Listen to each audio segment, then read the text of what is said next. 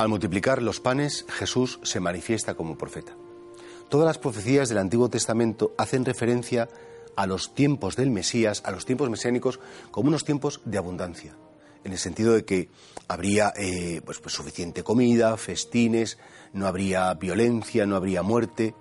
Y el Señor quiere manifestar que efectivamente se está cumpliendo lo que decían las profecías cuando multiplica los panes. También esta escena evangélica es una escena que preanuncia la Eucaristía.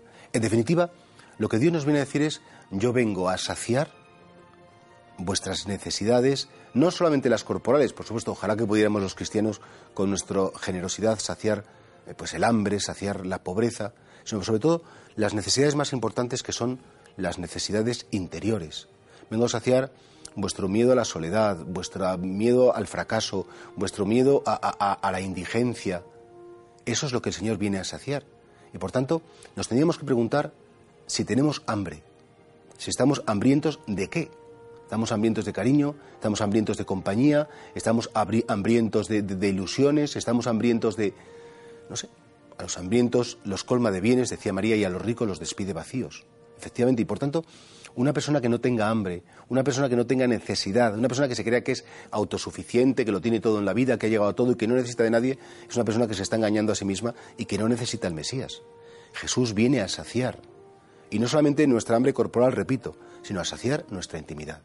Y por eso es un buen ejercicio espiritual preguntarnos de qué tengo hambre, qué falta en mi vida.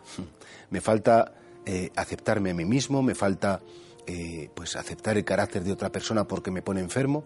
Pues todo eso que te falta, si miras a Cristo, si dejas que Cristo entre en tu corazón, sucederá. Eso el Señor viene a llenar todos nuestros huecos, todos nuestros vacíos, y eso pues depende de tu fe.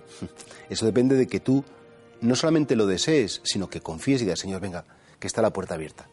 Que yo te doy permiso, y, no es que te dé permiso, que es que deseo que quiero que entres. Y que tú realmente, pues todo el cariño que no tengo, me lo des tú. Toda la compresión que me falta, la pongas tú en mi corazón. Toda esa serenidad que a veces no tengo, que poco a poco me la vayas dando.